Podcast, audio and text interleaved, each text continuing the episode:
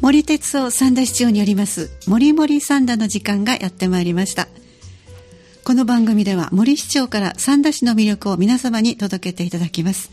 お相手は門垣敏子です。それでは森市長どうぞよろしくお願いいたします。はい、えー、マッチを元気にマッチを強くマッチを優しくする、えー、三田の成熟のまちづくりに取り組んでいます。三田市長の森です。えー、今日もよろしくお願いいたします。どうぞよろしくお願いいたします。もう10月に入って本当一気に秋が深まってきましたね。ね。三段の秋も味覚が盛りだくさん。またイベントも大盛況なんですが、はい、この新型コロナウイルス感染症まだまだ心配な状況ですので今年の秋のイベントについてまずお話しいただけますか、はい。えー、まずですね新型コロナウイルスの状況なんですけどね、はい、えー、今日の時点で、えー、三田市内では発表されていますのが39人の方、累計で、はい、そして兵庫県内ではですね感染者が今日の時点で2838人と。まあ、少しですね、えー、あの一定のペースになってきてですね、えー、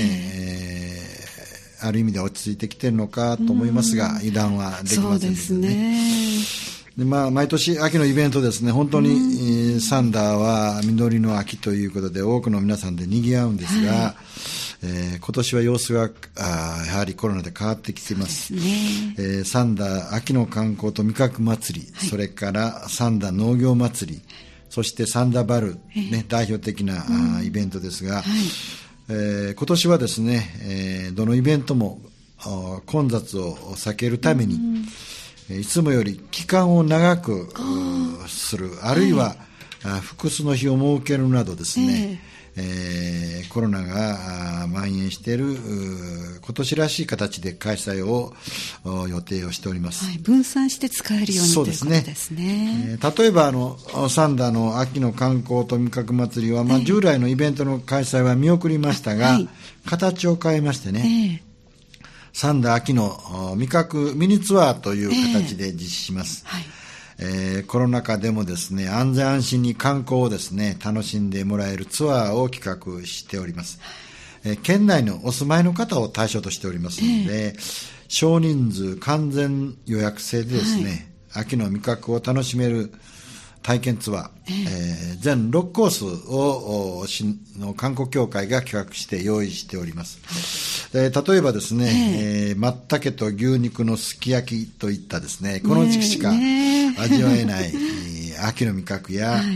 そば、打ちの体験ツアーなど、えー、ぜひですね、えー、サンダでお楽しみいただければというふうに思っています。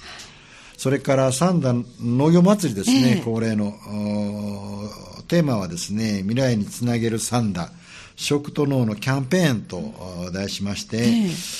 10月の17日から11月の7日の19日間、まあ、分散をしてですね。長いですね、ね今回。はい、秋の実りをですね、えー、山積みして開催をして楽しんでいただこうと思っています。そしてその期間中のですね、えー、10月の17日、10月の31日、11月の7日、いずれもですね、えー、土曜日の午前中ですが、はい、えー、三田さんの農産物の販売会をですね、はい、えー、パスカル三田一番館前の特設会場で行います。ので、えー、楽しんでいただければと思います。はい、それからまたあ恒例になってますが、サンダバルですね、えー、えー、今年はサンダバルウィークとして期間をこう伸ばしましてね、分散をしまして、えー、10月の25日の日曜日から、はい、あ10月の31日の土曜日まで、えー、えー、商工会が主催して開催をします。そしてですね、今年の特徴としましては、はい、500円の参加賞を購入してもらいますとね、はい、その、うん、参加する、バルに参加する店舗で、その参加賞を提示しますとですね、はい。バルメニューというのがあるんですが、はい、まあ、通常は1000円以上のバルメニューがですね、その参加者を提示することによって、ええ。700円で楽しめるとい。うお得な、はい、サービスもあります。で、そしてそれ参加賞はですね、期間中は何度でも、利用できるということで。以前は確かチケットでしたよね。ね。今回はその参加賞を、だからかなりですね、えー期間が長くええなりまして、えー楽しめるということでですね。ぜひ期待していただければと思います、はい。それから当然ですが新型コロナウイルス感染症の感染防止対策ご協力いただきながらですね、はい。やっていきますのでどうかですね安心して秋のお盛り上がりをですね楽しんでいただければというふうに思っております。はい、今ご紹介いただきました、三田秋の味覚ミニツアー、サンダ農業祭り、サンダバルウィークに関するお問い合わせ先、えー10月1日号のサンダ市の広報誌、伸びゆくサンダ、こちらに掲載されておりますので、ぜひご確認ください。えー今年らしい形で秋のサンダ、十分に皆さんね、お楽しみいただきたいと思います。はいでは続いての話題です。9月21日、敬老の日でした。えー今年の敬老の日もいつもとは違う過ごし方やお祝いをされた方ね、多いんではないかなと思います。例年なら市長も高齢者の方を、えーねご訪問ねしてらっしゃいましたね。えー楽しみにしていたんですが、ええまああの例年ですね敬老の日の前後にはい。三田市内の最高あの男女のね、ええ最高齢者やそれからあご夫婦合わせて最高齢のご夫婦、をお尋ねするんですが、まあ、今年度ですね100歳を迎える方のそういうこともですね、えーいろいろ考えていたんですが、えー新型コロナウイルス感染症の状況がありますのでねそね。えーそれぞれの訪問を取りやめまして、ええ。えー対象の方全員にですね、ええ。まあ、宅配で、はい。えー記念品等をですね、はい。えーメッセージをつけて、えー贈呈をさせて、えーいただきました。そうですね。それからあ今年ですね、ええ。えー米寿88歳を迎える方にはですね、えーメッセージと記念品をですね送らせていただきました、えー米寿の方への記念品はですね、えー三田市内の事業者がから提案をいただきました、はい。えー健康増進の品か、はい。地産師匠の品か、はい。学びの品か、はあえー防災に関係しますもしもの備えのはい。品か、その4つのね中からですね、ええ。分野から1品目を選んでカタログギフトの形式でやってますそうですか。えー三田誠治の食器や三田さんのお茶、ええはい非常食のセットなどをですね、ええ選んでいただくという形です。まあ、長年にわたりましてね、はいえー社会の発展にえー寄与していただきました。感謝の気持ちとですね、えー支えてこられたご家族へのね、あえー敬意も表する、そういう高齢者の祝福事業であります。えさて、三田市内のあ今年の最高齢者はですね、はいはい草加よし子さん、はい。107歳、それから男性のですね最高齢者は谷口実夫さん、101歳です、えー谷口実夫さんはですね、奥様の浅江さんと浅江さんが98歳でお二人でもですね最高齢のご夫婦ですね,、ねえそうなんですね。205歳になるんですかね、えー101歳と98歳だから199かな？あそうですね。はい199はいですね。えーご夫婦ですね、はい。昨年あの草加さん谷口さんともにですね、え私訪問をさせていただきました。そうなんですね。で草加さんはですねとてもチャーミングなあ女性だった印象ですね、えーそれから谷口さんご夫婦は、ええ。えー実夫さんはですね、えー今まで奥さんのことや子供さんを怒ったことがないというようなね本当に穏やかな、方ですね。そんな実夫さんをですね、えー奥様の浅谷さんは大変誇りに思って感謝しているということをですね、ええ。昨年お聞きしました。それから実夫さんはですね、えー大変な戦争体験をされてるんですがこのことにつきましては、この夏神戸新聞でもね、え連載をされていそうますでしたね。はい。読ませていただきました。三田市内の100歳以上の高齢者の方は71人今年年々増えておりますそうなんですね。71人いらっしゃる。えー今年度ね100歳になる方は29人、男性が4人、はい。女性が25人。これも少しずつ増えてきているということですね、で今年いー風邪年88歳の米寿を迎える方は519人、どんどんそうです増えてきて。ね。でぜひ皆さんにはですね、これからも元気で過ごしていただきたいと思っています。ええ本当ですね。まあ、あの、三田市としてはですね、高齢者の皆さんが生き生きと、あ暮らしていける、そういう街づくりをですね、はい。しっかりと進めていきたいというふうに思っています。ですね。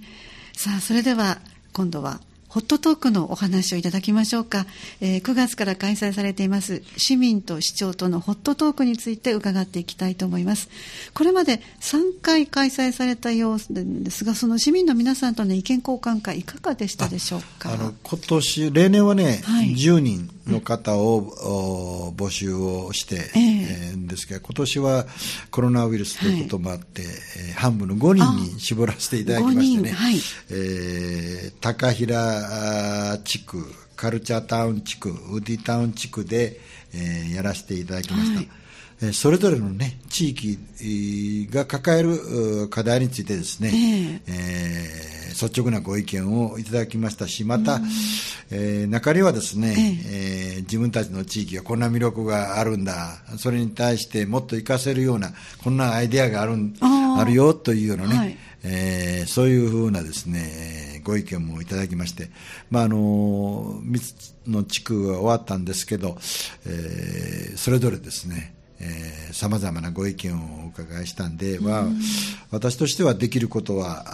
あぜひですね早急に実現をしたいしまたいろんな意見をですねこれからも取り上げていきたいと、まあ、残っている地区もこれから順次ですね、はい、えー、対策を講じながらあやっていきたいというふうに思っています。あの傍聴もね、えー、えー、できますのでぜひですね気軽にしていただければと。お越しいただければというふうに思っていますので、よろしくお願いいたします。はい。えー、各地区での開催の日時は三田市のホームページでご確認いただきたいと思います、えー、それではついこの間の日曜日ありました。10月4日に行われた市議会議員選挙について市長からもお話しいただきたいと思います。そうですね、はい、あのまあ新聞でもですね話題になりましたし、うん、他の自治体の方々もですね、はい、非常に注目したのは多くの候補者がね、はい、立候補されて、えー、市議会選挙の歴史では最もですね、高かった。そうですね。定員が22人のところに37名の方が立候補されてですね、まあ今、全国、特に過疎の地域などは、担い手になり手がないことでね、はい、えー、町議会がどのようにしていくか非常に大きな問題になっていますが、ある意味ではサンダーは、あ多くの方が立候補していただくことで、はい、議会の活性化にですね、ね大いに役立ってるんじゃないかというふうに思っています。で今年の選挙はですね、えー、まあ、いろんな候補者からもお聞きしたんですが、えー、コロナが収束してない状況の選挙運動ですね、えー、例えば立ち会い演説会ができないとか、それからですね、駅なんかでのチラシですね、それを手渡しでやるというのがね、はい、えー、それができないというようなことで、かなりですね、えー、選挙運動が制限されてて、いかに自分のどういうんですかね、知名度を上げたり、えー、主張というのがなかなか難しかったんですが、えー、一方ですね、私も気づいたんですが、えー、あ LINE とかね、Facebook の SNS でね、はい、えー、動画を活用しながらですね、えー、発信をされている。特にですね、えー、若い候補者に多かったのかなと、そういう意味ではこれからのですね、えー、まあ来年もいろんな選挙ありますがそう、ね、そういう意味では SNS を活用するというのがですね、一つの流れになっていくというふうに思っています。はい。私はあの議会の役割というのはですね、えー、それぞれの、えー、議員の方々が、えー、あそれぞれの、まあ、地域とか、まあ、それぞれの自分を応援してくれる団体とかですねいろんな方々の異なるさまざまなですね、民意をね、えー、議会に持ってきていただく、はい、まあ、なかなかね、市長あるいは市役所職員がですね、えー、把握できない、うん、そういうさまざまなあ民意というもので、ね、議会に持ってきていただいて、意見を言っていただく、はい、そしてそのさまざまな民意の中からですね議論をしながら、えー、あ一定の方向をですね、まあ、最終的な多数決という方向でやっていくというようなことかなというふうに思っています。そういう意味でさまざまなですね、声、価値観をですね、議会に上げていただくという非常にですね、役目があるんじゃないかというふうに思います。私はあの、えー、市議会と市長というのは三田市政、市政の両輪じゃないかと、やはりお互いがですね、足らないところを補っていくし、また、えー、いろんな形でですね、チェックをしていくと、はい、いう形になって両輪じゃないかと。そして、よく言われるんですけど、地方自治いうのはね、民主主義の、はい、学校とも言われますから、あの、選挙というのはですね、そういう意味では民主主義を、市民の方に、えー、学んでいただく、そういう機会になっているんじゃないかというふうに思います。で、ね、今回ですね、はい、えー、投票率も高かったですね。なりましたね。高くなりましたね。えー、51.82%で、はい、まあそういう意味ではね、うん、えー、民主主義の活性化、地方自治の活性化ということで、三田の今回の市議会の選挙は一定の評価ができるんじゃないかというふうに思っています。ありがとうございます。先日行われました市議会議員選挙について振り返っていただきました。では今度は広報誌伸びゆく三段の一面に市長が書いていらっしゃいます。こちらのホットトークこちらをもとに市長の思いをお話しいただきましょう。ホットトークのコーナーです、えー、今回は10月1日号広報のホットトーク縦割りたらい回しについてのお話ご紹介ください、はい、まあ、あの国でもね政権が変わってですね、えー、大きな政策課題として、えー、縦割り税制ということは言われていますが、私はあの5年前に最初に市長になった時からですね、えー、縦割りをなくそうというようなことをですね、えー、いろんな市役所職員にも呼びかけていましたし、は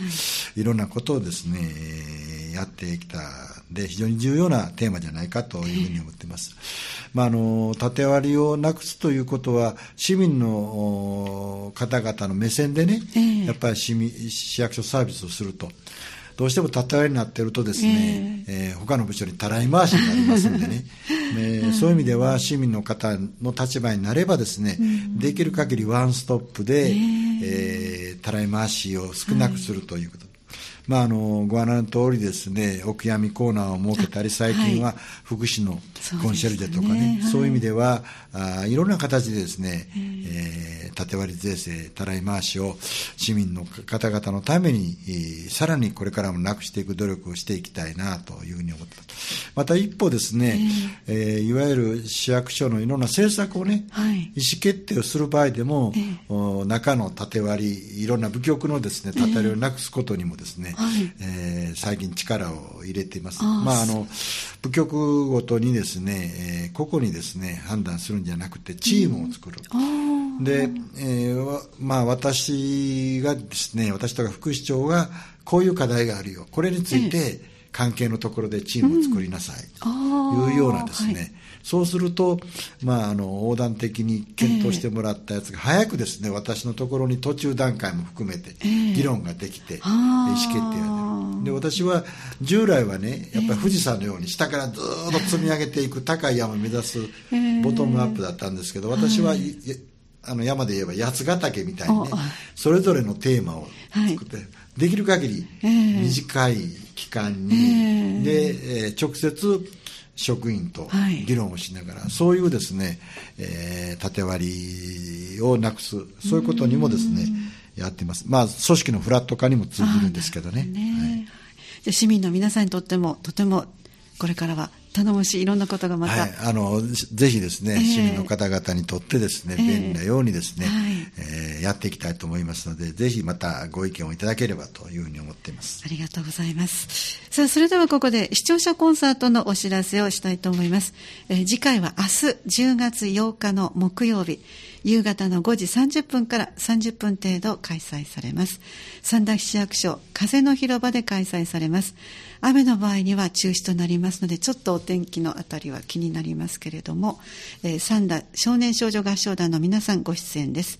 入場無料ですのでお気軽にお越しください。お問い合わせは三田市文化スポーツ課電話559-5144電話559-5144までお願いいたします。えー、ちょっとねお天気、お天気のことが気になりますから、この連絡先、ぜひ皆さんチェックしておいてください。そして行われましたら、確か今回からは動画配信が行われると、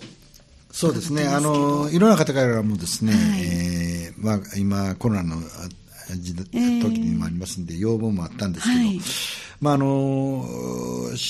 この市役所のですね視聴者コンサート、まあ、開かれた市役所を目指すということでね、市民の皆さんの芸術文化活動の発表の場として、はい、えー、平成の28年1月からですね、えー、えー、開始してこと今回でですね49回目になります。そんなになりますか、えー、だから多くの市民の方に応援いただいてですね、49回目50回目を目前にえー、することができました、まあ、あの新型コロナウイルス感染症拡大防止のためにですね、えー、えー、今年の3月から6月は中止をせざるを得なくて、はい、7月からは観客席数を制限するなどの、はい、数をですね聞いていただける人の数を少なくするなどの感染対策を行いながら再開をしました、そしてですね今後はインターネットを、ね、活用して、えー芸術文化活動の鑑賞の機会を拡大をしたいというふうに思います。えー、三田市内だけじゃなくて、市外の方にね、ええ、視聴者コンサートのですね、素晴らしさに親しんでいただけるために、今回動画配信をしました。レベル高いですからね、皆さんのね。で動画共有サイト、YouTube ですね、はい、三田市公式チャンネルで動画配信をしますんで、うん、ぜひですね、楽しんでいただければなというふうに思います。はい市のホームページの視聴者コンサート動画配信専用のページをね、えー、作成をしました。そしてこれまで50を超える団体がね、出演をしていただきまして、えー、多くの市民の方に取り組んでいただいている芸術文化活動の広くですね、えー、皆さんに鑑賞していただければなというふうにで。ぜひ期待していただければと思います。はい、ありがとうございました。えー、市役所の会場で、またはご自宅などで視聴者コンサート、ぜひお楽しみいただきたいと思います。では最後になりますが森市長から青春時代によくお聞きになっていた歌や悩んだ時に励まされた歌詞そして力づけられた曲など人生の応援歌リクエストしていただいております。そしてそれの曲まつわりますお話を伺っていくコーナーです。今回は中島みゆきさんの地上の星いただきました。市長どんなエピソードがありますか？あのご覧の通りですね。地上の星はあの、はい、NHK のね、はい、ドキュメンタリーのプロジェクト X の、そうそうですね。テーマテーマソングなんですね、はい、だからどちらかといえばあプロジェクト X ですね、えー、これが、まあ、私にとってですね、はいえー、非常に刺激を受けた番組だったなと、はい、まあ、新幹線の話とかね YS11 とかね、はい。えー、いろんなそういう成功したりあるいは失敗を繰り返しながら、また立ち上がっていくとかそういう、はい、ドキュメンタリーだったんですけどね、ちょうどね確か2000年から2005年にかけてこれ、えー、番組放映されたんですが、あのー、私自身ですね、えー、えー、この時期というのはねあの県の仕事の中で観光の交流課長とか広報課長とかあるいは、えー、消費対策の局長とかね、はい、で観光交流課長の時はねあの日韓のワールドカップのあれで、はい、えー、三田市、えー、兵庫県としてもですね、はい、えー、チームを誘致しようということで、はい、私もそのチームを誘致するメンバーに入ってましてね、はいはい、淡路にイングランド。これは成功して私もベッカーも見ましたけど一歩ね 失敗はあのカメルーンを呼んでくるんですけど、はい、これうまくいかなかった大分県にしたんですけどね。そういう意味では本当にあの一生懸命やらせていただいたかなと思いますそれと消費対策局長というのはこの時に都道府県で初めて、はい。消費対策の局長というのが設置されたんでね、それので、まあ、手探りでいろんなことをさせていただいて、あの確かね、このド、えー、プロジェクト X 火曜日の夜遅い時間だったんですけど、ね。はい、これを見て、ええ。ー、また頑張ろうと言って非常にですね、はい、あの充実した、えー、あ自分としてはサラリーマン生活の中のですね、えー、元気づけられた番組であったし中島みゆきさんのこの曲がですね、はい、非常に私としては、また別の青春をねね。鼓舞させていただいた曲かなというふうに思い出に残ってます。そうですか。便乗させていただくとハニー FM も開局の準備だったので